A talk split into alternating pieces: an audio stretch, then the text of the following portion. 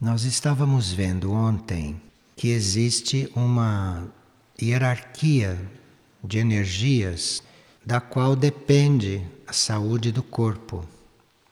E que isto não depende só do corpo, como as doenças também não dependem só do corpo. Então, o médico ou curador trabalha com a própria alma. E é a sua alma que entra em contato com a alma do paciente. Então as almas trabalham juntas.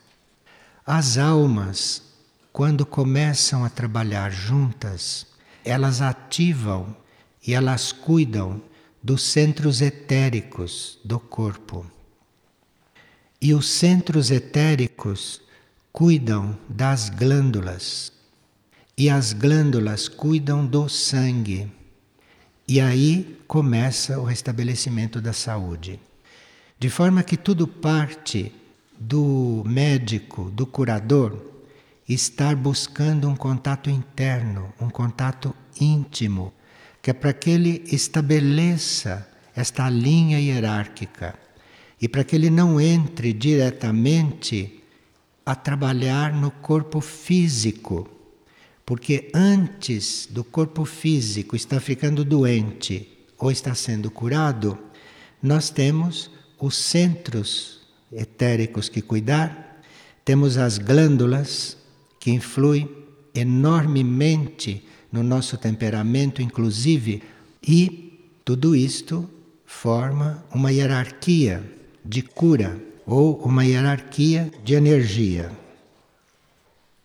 Então, é esta hierarquia, alma, centros etéricos, glândulas, sangue, é esta hierarquia que determina o estado da saúde. A alma estava em primeiro lugar, porque a alma conhece o destino da pessoa. A alma sabe quanto tempo vai ficar sobre a terra encarnada. A alma sabe. De forma que a alma está no topo desta hierarquia de cura ou desta hierarquia dos tratamentos. E do funcionamento da energia nessa hierarquia vai depender o estado de saúde bom, o estado de saúde indiferente ou o estado de saúde mau. E tudo isto, com a alma presente, tudo isto é previsto. Porque há estados de saúde que devem ser bons para o trabalho da alma e do corpo. Há estados de saúde que devem ser indiferentes para o melhor trabalho da alma e do corpo. E há estados de saúde, nem bons e nem indiferentes, mas maus, que são úteis também ao trabalho da alma sobre aquele corpo. Quando o corpo tem que purificar qualquer coisa, ou quando o corpo deve conseguir um equilíbrio com respeito a atos passados dele. Não na mesma vida somente, mas também nas encarnações anteriores. Nós dizemos que nós temos um corpo físico diferente a cada encarnação, e isto é verdadeiro. Mas se nós vamos aprofundar isto em certos estudos, nós sabemos que o corpo é diferente mas o átomo permanente, que não é físico e que é o centro em torno do qual todos os outros átomos são atraídos para formar o corpo, este átomo permanente é sempre o mesmo. Então, disse, assim, simplificando, que o corpo é diferente a cada encarnação. Mas o, o átomo permanente que não é físico e que atrai todos os outros, esse é o mesmo. De forma que é por isso que um corpo, tendo feito certas coisas numa determinada vida, o corpo seguinte é o que vai pagar. Parece que é outro corpo, e é mesmo, mas o átomo permanente, a consciência central é a mesma. De forma que o corpo se deteriora, se desintegra no final de cada encarnação, mas o átomo permanente a essência daqueles átomos, esta é viva e esta continua. E nela vai ficando registrada a experiência do corpo. De forma que certas coisas que nós, pela lei da hereditariedade, trazemos de uma encarnação para outra, nem sempre isto ficou registrado no corpo causal, no corpo da alma. Mas às vezes isso está registrado no átomo permanente do corpo. De forma que pode sim algo físico passar de uma vida para outra através desse átomo permanente. Mas se a alma do terapeuta, do médico, e se a alma do paciente estiverem no processo, todo este controle, toda esta visão está incluída no tratamento. Tudo isso está incluído no trabalho. E quem tem que saber, saberá intuitivamente, ou saberá inconscientemente, porque pode não ter consciência de nada disto e saber fazer o seu trabalho. Seria muito bom, seria o ideal que os centros etéricos do médico e os centros etéricos do paciente estivessem sendo incluídos neste trabalho. E esses centros etéricos que alimentam as glândulas estes centros etéricos, que são a fonte da energia das glândulas, eles são muitos pelo corpo. Mas para efeito deste trabalho clínico, para efeito desse trabalho médico, são sete apenas, são suficientes. Um é o centro coronário, que está no alto da cabeça. E o médico tem este centro coronário no processo quando ele tem clareza de que a alma está coligada com o processo. De forma que, se o médico invoca a alma, se o médico sabe que a alma está presente e que a alma deve estar ali agindo, isto é considerado uma clareza e através desta clareza, o seu centro coronário começa a ser ativado. E isto significa que a sua glândula pineal começa a trabalhar. A glândula pineal começa a entrar no processo. O médico que tem o centro coronário no alto da cabeça e a glândula pineal trabalhando junto com ele, este é realmente um bom médico. Agora, quando nós estamos buscando uma resposta interna para as nossas dúvidas, para o nosso trabalho, quando nós estamos buscando internamente, não, as soluções para o trabalho que estamos realizando, então o centro Ashna entre as sobrancelhas começam a colaborar. Se nós estamos fazendo esse trabalho de busca interna, é o centro Ashna que começa a responder e que começa a nos conduzir por este caminho que nós estamos procurando. E a glândula, que é imediatamente ativada para este fim pelo centro Ashna, é a glândula pituitária. Então, glândula pineal, glândula pituitária são fundamentais no trabalho da medicina.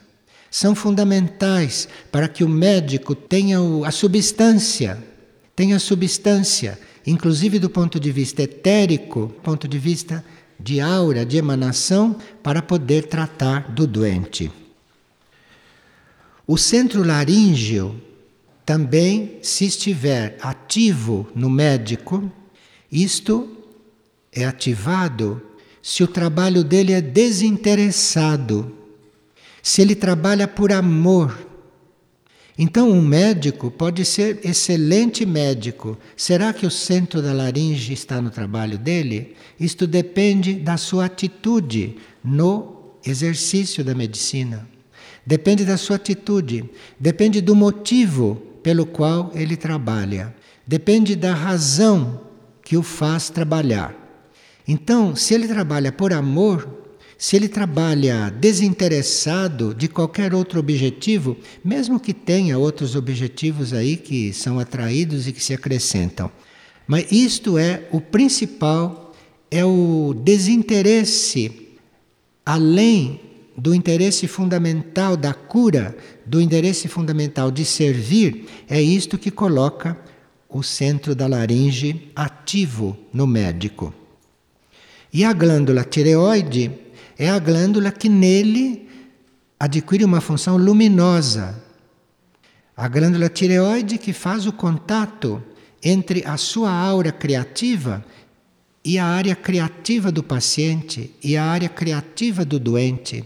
Então aí a tireoide começa a introduzir no sangue certas substâncias que vão energizar de uma forma completamente diferente os corpos que estão naquele relacionamento clínico, o médico e o paciente.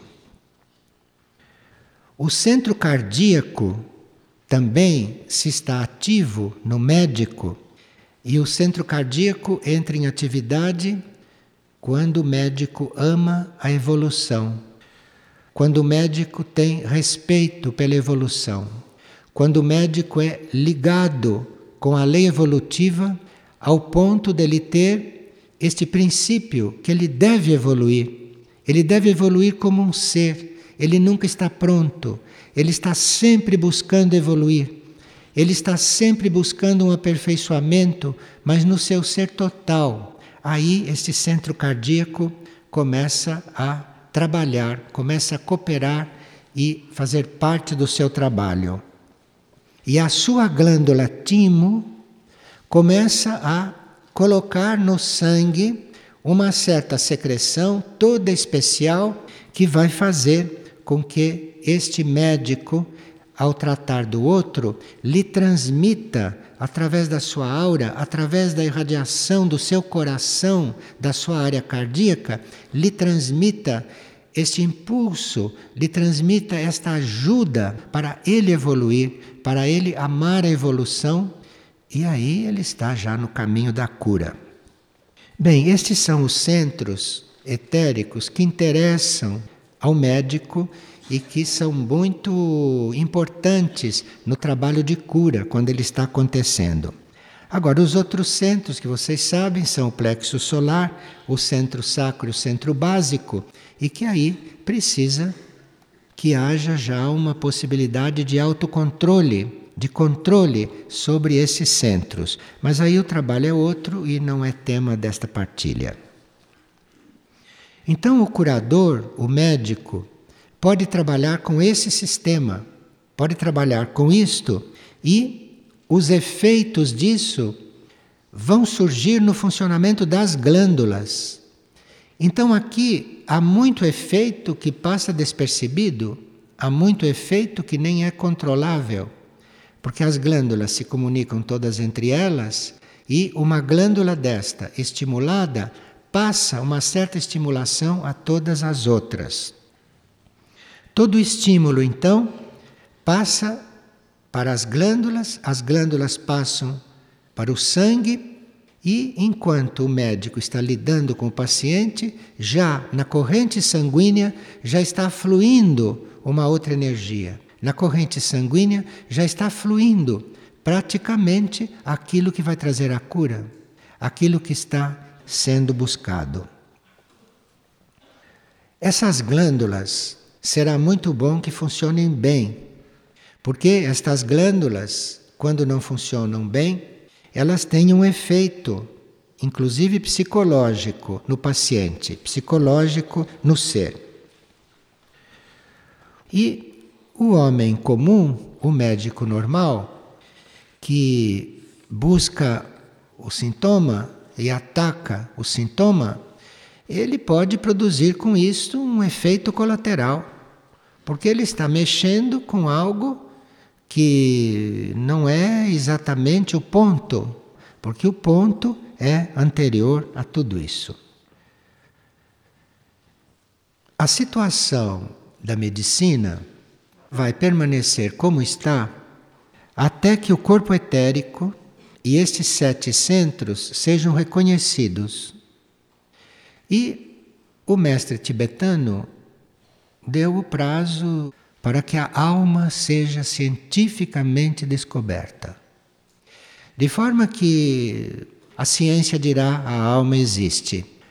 Vai dar outro nome, vai descrever de outro jeito, mas estão falando disto que sempre se falou. Então, a alma será descoberta. E aí, os sete centros serão conhecidos. É aí que a medicina vai mudar. É aí que a medicina vai começar a ter uma transformação. O curador deve ter em mente que ele é um canal. O médico deve ter em mente que não é ele que está curando e nem as técnicas que ele está usando, mas que ele é um canal, ele é uma peça aí numa certa estrutura, numa certa engrenagem que começa na alma, vai pelos centros, vai pelas glândulas, vai pelo sangue. E aí, o médico, à medida que vai se familiarizando com esta ideia, com esse esquema nele, esse esquema nele vai se manifestando.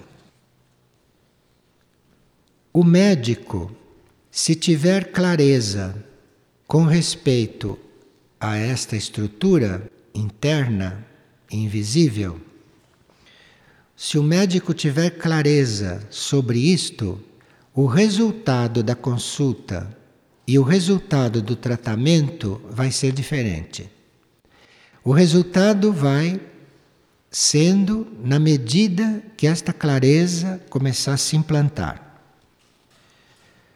E aí a energia que vai fluir no seu trabalho, e aí aquilo que vem dele para o trabalho de cura, não será só energia mental, como é normalmente quando o médico é formado, quando o médico conhece as coisas teoricamente.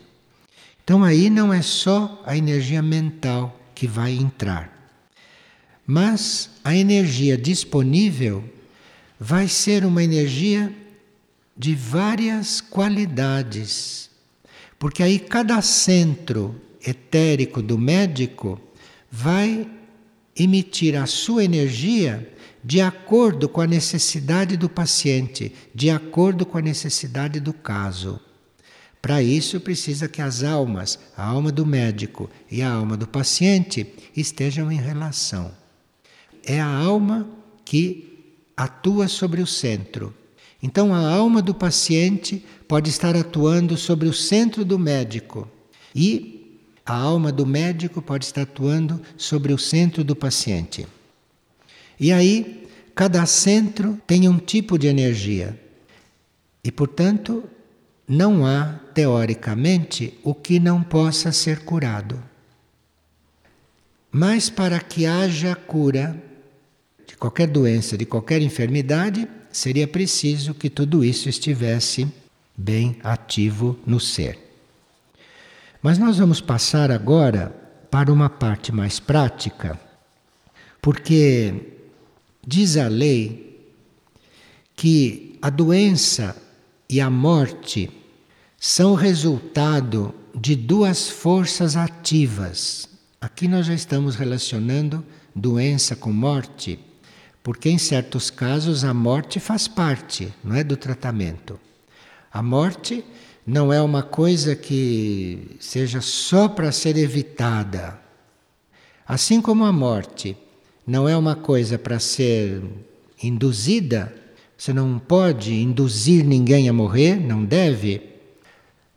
Você também não pode evitar se a morte chegou, se a morte está chegando. Então você tem que saber reconhecer que caso é aquele. Porque a doença e a morte são resultado de duas forças. E nós não podemos estar lidando só com uma força, porque em certos casos há as forças da morte presente, as forças da morte chegando. E nesses casos, essas duas forças são a vontade da alma que quer se retirar. E a vontade da vida planetária, a vontade da vida da Terra que quer dispensar esses elementais, que quer liberar esses elementais para aquilo que eles terão que fazer no caminho deles. Então, a doença e a morte são resultado de duas forças ativas. Uma é a vontade da alma, que emite para o corpo que ela vai retirar a sua essência. O corpo fica sabendo disto, de uma certa forma. A consciência do corpo fica sabendo que a alma vai se retirar. Ela avisa a consciência do corpo. Então, aqui, o corpo que está preparado, o corpo que está educado, o corpo que está equilibrado, harmonizado, que sempre foi bem tratado, ele atende esta voz da alma, não procura reter aquilo que vai desencarnar. Isto é muito raro. São poucos os seres que conseguem desencarnar tranquilamente, como se entrassem em um sono. Esses são aqueles que o corpo recebeu a mensagem da alma que ela ia se retirar e eles simplesmente aceitaram. Simplesmente aceitaram a hora. Veja, todas as educações, todas as formas de educação deviam ensinar isto, para não dificultar o processo de liberação do ser na hora da morte. Isto cabe à medicina também, isto cabe à psicologia. E os médicos, ao lidarem com isto, os médicos nesta situação teriam que aí atuar, agir, colaborar com aquilo que quer se retirar, mas ao mesmo tempo amparando, orientando, dando força, dando segurança, não fortificante. Segurança, não é? Para aquilo que vai entrar no caminho da desintegração. Então, uma força é esta, é a da alma que emite: vou retirar a essência, e o corpo aceita ou não aceita. A outra força é o poder magnético, atrativo da vida planetária, da vida do planeta. A vida do planeta tem em conta todas as nossas vidas. Nenhuma formiguinha no planeta está fora da consciência da vida planetária.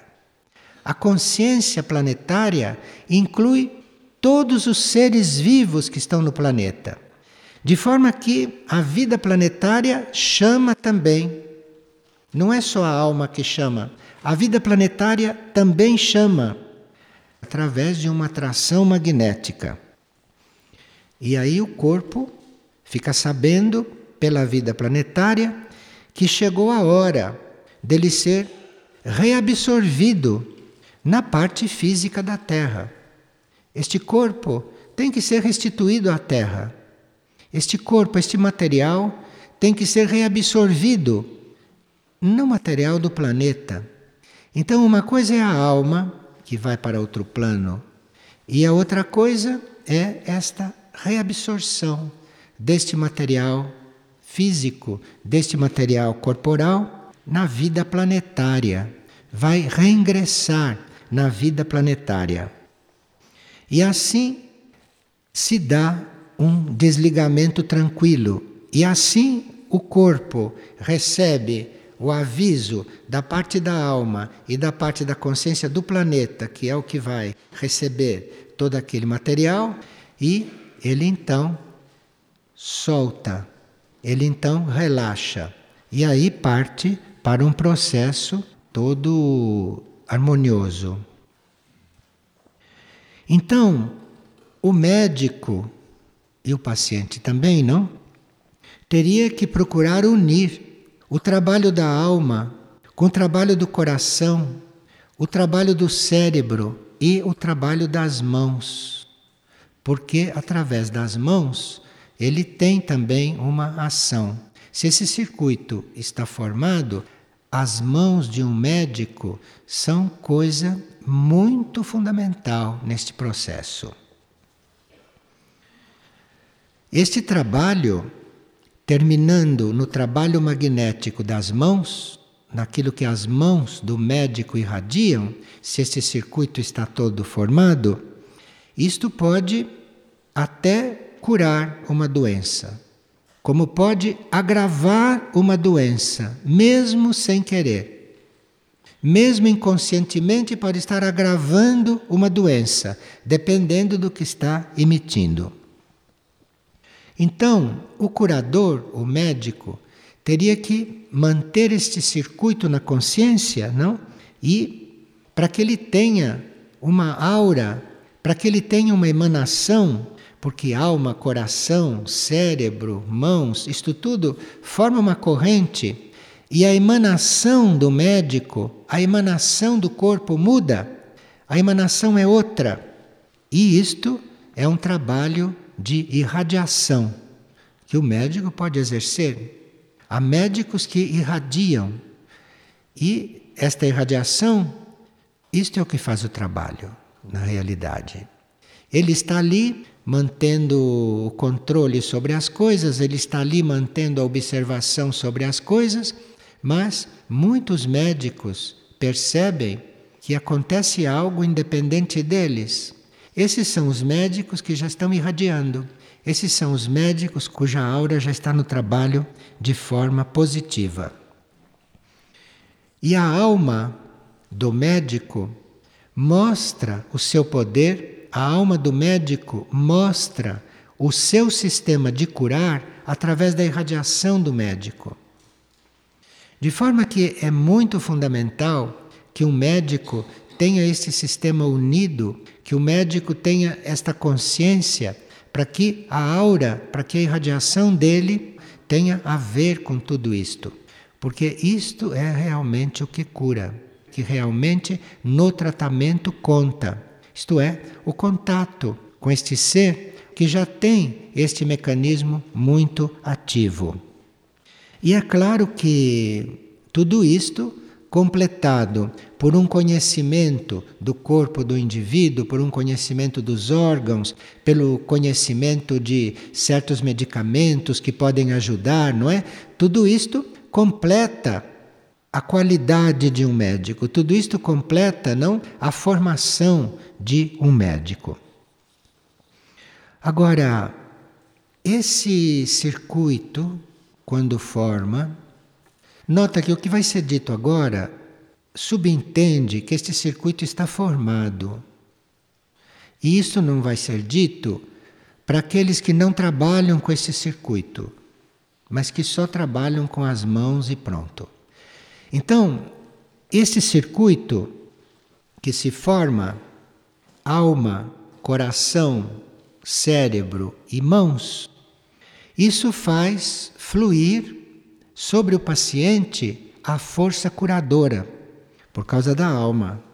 Então, isso faz fluir a força curadora. O cérebro é muito importante neste ponto, porque a alma envia para o coração e até aqui a coisa inconsciente, mas quando entra no cérebro começa a ficar consciente. E aqui o cérebro pode usar o centro etérico Ashna, que fica aqui na cabeça, não? Como centro distribuidor da energia. Vocês já viram em certos quadros antigos, quadros de Jesus, quadros de santos, que sai uma luz aqui pela testa? Então, isto é o que acontece, que o pintor intuitivamente fez isto. Mas, quando o cérebro toma conhecimento, quando o cérebro registra este circuito da energia de cura que vem da alma passa pelo coração, quando o cérebro registra, este centro passa a irradiar algo. Este centro entra em atividade com os elementos que ele tem. Nós vamos conhecer realmente o nosso centro Ashna é nesses momentos, porque ele aqui irradia, sai por aqui isto, etericamente. E as mãos são as que recebem em seguida toda esta energia. As mãos são as que recebem isto. E as mãos, é claro, que podem inclusive tocar o paciente. Às vezes, esse circuito se forma e a aura do médico exprime esta energia. Mas às vezes, isto passa pelas mãos. E aí as mãos do médico têm que entrar no processo. É importante que as mãos entrem no processo quando a área doente está bem localizada. Senão é melhor que seja tudo pela aura. Então, para os médicos, colocar a mão para concentrar mais isto e para tornar isto mais físico, precisa que a área esteja bem localizada. Porque aí as mãos vão ser colocadas sobre o centro etérico, que é na coluna vertebral ou é na cabeça, dependendo do caso. Aí o médico conscientemente coloca a mão na região do centro etérico. Porque o centro etérico, ele num certo sentido governa a área doente. A área doente está no âmbito dele. Nesse caso, a mão direita fica sobre o centro etérico, fica sobre a região do centro etérico. E a mão esquerda sobre o ponto dolorido, sobre a área que está afetada. Então, se uma pessoa vai ter uma intervenção desta forma no fígado, então a mão deve estar na coluna vertebral, na área do centro que corresponde ao fígado, e a mão esquerda sobre o fígado. E aqui então o curador mantém todo esse circuito materializado no corpo físico. Olha, o resultado disto, em certos casos, é uma cura imediata. Então veja o quanto a medicina tem para desenvolver, o quanto um médico tem pela sua frente como campo de trabalho. Agora, nem sempre as mãos vão ser colocadas exatamente no ponto. E aí o médico tem que ter a intuição para perceber. As mãos ficam sobre a região, as mãos ficam circulando sobre a região, de forma que essas mãos fiquem absorvendo o que há de negativo ali. E nesses casos, o médico com a mão vai recolhendo toda essa substância negativa e cabe a ele atrair essa substância para si. Estes são casos mais raros, porque no atrair isto para si, o médico tem que ter a forma própria de transmutar aquilo, porque senão ele absorve a doença de um outro. Quando ele faz este movimento, o movimento da mão direita fica na região do centro e o movimento da mão esquerda é o que traz todo esse material para dentro do corpo dele. Isto corresponde a assumir todos aqueles átomos doentes da área enferma. E se o médico está numa atitude correta, amoroso, não querendo interferir, se ele está coligado com esse circuito, então ele absorve e transmuta aquilo e aquilo se transforma dentro do corpo do médico. Quando a imposição de mãos, então aquilo queima as forças negativas, as forças causadoras do problema, sem que aquilo penetre no corpo do curador. Uma forma de imposição de mãos que resolve tudo ali. Agora, no uso das mãos consciente, sem ser em posição, mas nesse jogo que se faz com as mãos sobre o corpo do paciente, então aqui as forças são retiradas pela ação da energia do circuito do médico e essas forças vão ser transmutadas, vão ser resolvidas no corpo do médico. Se ele já é alguém conscientemente, não dentro de uma linha evolutiva. Então, esses assuntos são muito amplos e a gente tem a impressão que a cada ponto que a gente toque vão aparecendo outros, de forma que a gente tem a impressão de que está sempre incompleto. Mas a complementação, a segurança, a certeza do que realmente está acontecendo, isto internamente é que se tem, é na hora de trabalhar. E mesmo que a mente não possa deduzir ou acompanhar ou verificar o que está acontecendo em todos os detalhes, o ser do médico, o ser do terapeuta, não fica completamente dentro daquilo, fica completamente consciente daquilo que tem que ficar consciente.